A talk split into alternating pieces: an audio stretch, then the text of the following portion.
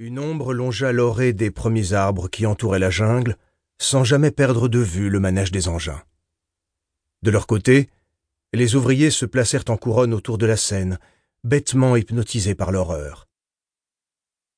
L'un d'eux leva les yeux et vit une silhouette sortir des bois.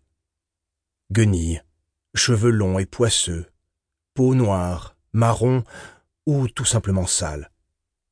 Et une machette, tachetée de rouille, tenue par la poignée le long de la jambe.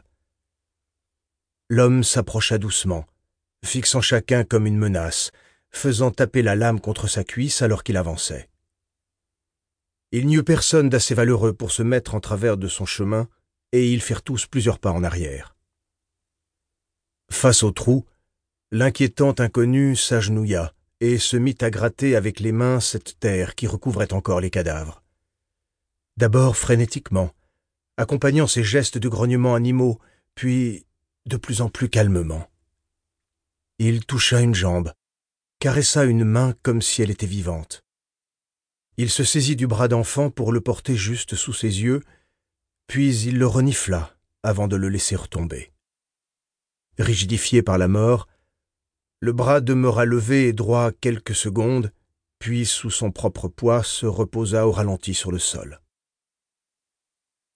Même en plein jour, l'homme restait une silhouette. Un amas de fringues répugnantes et de crasses, les bras plongés dans un charnier qu'il arrêta de fouiller comme s'il avait subitement perdu tout espoir. Il se releva, hagard, et repartit à reculons, machette toujours en main, pour disparaître à nouveau dans la forêt. Le premier flic à avoir des infos concrètes les transmit par téléphone au procureur de la République, qui hésitait encore à se rendre sur place.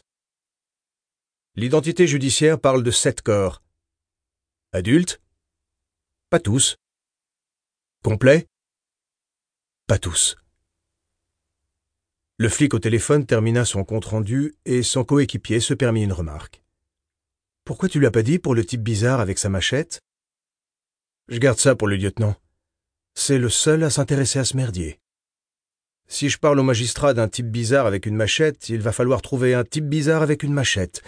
Et une balade dans les bois, avec le soir qui tombe, ça me botte moyen. Remarque, ça fait près de deux ans qu'on ferme les yeux. C'est pas pour les ouvrir aujourd'hui. Première partie. Fuir. Chapitre 1 Damas, Syrie, juin 2016. Section 215. Military Intelligence. Service de renseignement militaire salle d'interrogatoire du centre de détention. Le dernier coup avait fait éclater l'arcade sourcilière sans que les cris de l'homme, nu et ligoté à la chaise, traversent l'épaisseur des murs du sous-sol. Le sang coula sur le carrelage ocre poussiéreux de cette pièce sans fenêtre. Adam attrapa le prisonnier par la nuque et colla son front contre son front, sueur mélangée de celui qui cogne et de celui qui reçoit tu parleras. Aucune cause n'est assez juste pour te faire supporter la douleur qui t'attend. Tu le sais. Au fond de la salle, Salim reposa sur une chaise en bois la bouteille d'eau déformée par la chaleur et s'essuya la bouche d'un revers de manche. Tout en se levant, il se saisit d'un câble en plastique noir épais à l'intérieur duquel étaient tressés des fils électriques. Lourd et solide, plus efficace qu'une matraque. Il se mit à tourner autour de l'homme attaché et lança à Adam. Tu fais des phrases trop longues et sans aucune question. T'es un gars des bureaux, ça se voit. Il sait très bien ce qu'on veut entendre. C'est même pas la peine de lui parler.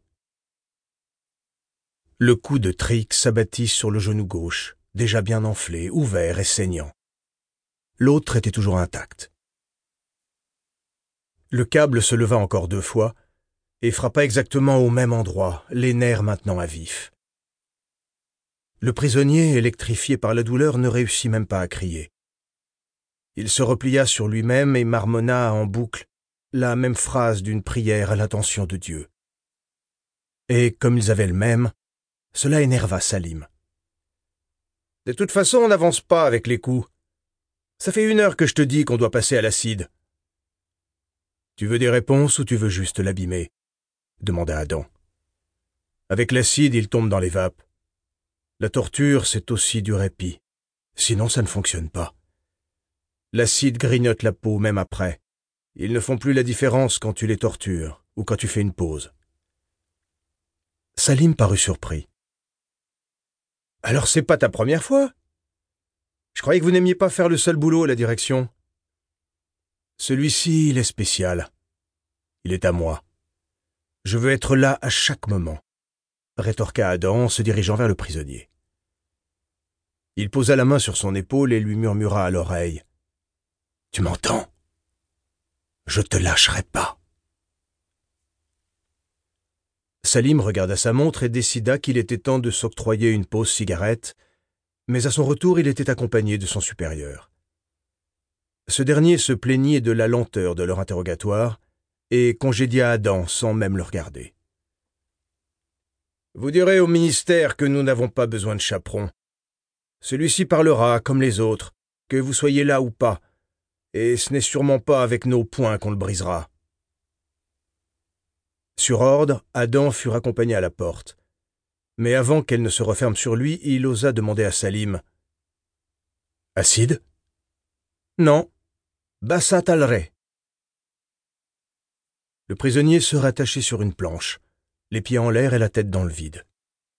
Dans l'heure qui suivrait, le sang s'accumulerait dans son crâne, compresserait son cerveau et il sentirait ses yeux sortir de ses orbites, comme prêts à exploser. C'est à ce moment qu'il commencerait à lui donner des coups de pied dans la tête. Et s'il ne parlait pas, l'acide ferait le reste. Personne ne supporte l'acide. Adam remonta à la surface par l'ascenseur privé qui seul desservait les parties souterraines du bâtiment. Dans la rue et à l'air libre, il inspira autant qu'il put pour chasser l'air vicié qui polluait encore ses poumons. Quels que soient ses efforts, L'odeur du sang et de la sueur aigre avait de toute façon imprégné le tissu de son uniforme. Devant lui, à quelques dizaines de mètres, la superbe faculté de médecine et de lettres, dans ce quartier de Damas presque intact et sous protection du régime. Il pensa à Alep, à seulement 350 kilomètres plus au nord. Ces demeures écroulées laissant apparaître l'intérieur des pièces comme dans les maisons de poupées, ces immeubles en ruine à perte de vue, aucun ne dépassant plus de deux étages, ces avenues bordées de voitures brûlées ou explosées, et dans ce chaos, parmi la police, les militaires, dans le bruit des véhicules tout-terrain de l'armée et des chars, une population terrifiée et résignée qui continuait de vivre comme on joue à la roulette russe. Damas. Adam était du bon côté du pays et du bon côté de l'ordre flic pendant plus de quinze ans, et maintenant agent dévoué de la police militaire du régime de Bachar el-Assad. Personne ne se serait méfié de lui. Peut-être même réussirait-il à sauver sa femme et sa fille avant de se faire abattre. Il ne restait que très peu de temps. Il là un taxi et s'y engouffra. Muhajirin, rue principale. C'est long comme rue, rétorqua le chauffeur. Au bas de la colline. Ce sera très bien.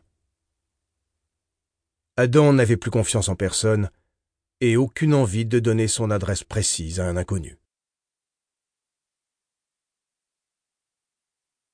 Chapitre 2 En achetant six ans plus tôt un appartement dans ce quartier des classes moyennes de Damas, Adam n'avait pas spécialement fait attention au nom qu'il portait. Muhajirin, ceux qui voyagent, les migrants deux tours de clé, et il s'engouffra comme un violent courant d'air dans l'entrée. De la cuisine, Nora l'entendit et son cœur accéléra.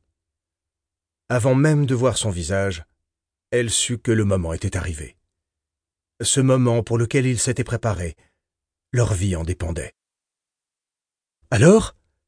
demanda-t-elle, inquiète de le voir rentrer en plein milieu d'après-midi. Il a été transféré à la section 215.